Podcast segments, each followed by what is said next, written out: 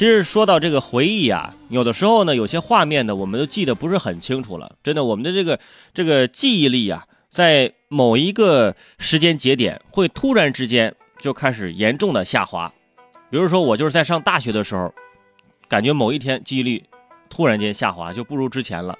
就是科学家们解释说，就是到了一个顶点之后，就是下降。而且生活当中很多事情都可能导致啊你的这个大脑啊老化。比如说，最近美国加州大学圣地亚哥分校呃有一个新的研究发现，发现什么呢？就是离婚等负面事件会使大脑中与记忆力、注意力和思维相关的区域因不幸的发生而迅速变薄，呃，从而导致细胞损伤、免疫力下降和基因改变。而在二零一七年十二月公布的一项类似研究当中，也发现伴随婚姻而来的社会责任，呃，以及逃避离婚啊带来的情感和经济压力，很可能影响男性的这个疾病呃存活率。啊，也就是说，改变了大脑的功能。简单来说，就是说，离婚呢，让男人的大脑老得更快。听明白了没有？离婚让男性的大脑老得更快，所以有些男同胞们离婚之后迅速再婚，这是大脑的自我保护吗？这是。至于为什么离婚对男性大脑有损害，你想想，离婚之后。再也不用绞尽脑汁说瞎话，脑子一下子就迟钝化了，是不是？就不用脑子了。说什么男人四十一枝花，你以为是玫瑰花、百合花，其实你那记忆力还不如猪脑花呢。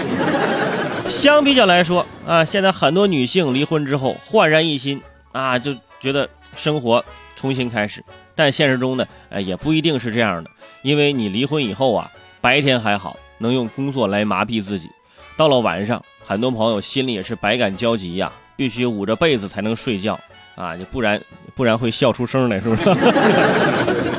不过这项研究呢，虽然啊证据确凿，但是前提首先是在美国啊，因为美国的离婚呢，对于女性在各方面都是有呃非常积极的保护的，呃，男人离婚在经济上会比较惨，在美国离婚的成本十分的昂贵。啊，所需的法律费用平均是一点五万到两万美元之间呢，一般还要花半年到一年的时间。呃，目前这个美国最昂贵的离婚，当属美国石油大亨和其前妻离婚的协定，支付了前妻近十亿美金呢。其次就是传媒大亨啊默多克和这个呃邓文迪离婚的时候，签署了支付十七亿美元的离婚协议。哎，当然了，说这些呢，并不是让大家去用钱去衡量感情啊，我就是想说啊，千里姻缘一线牵，请你珍惜这份缘。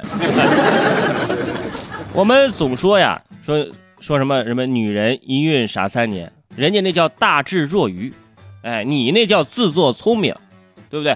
你不过你现在这么想，那些没有机会结婚，一直保持单身的人，这大脑是不是就能保持年轻态呢？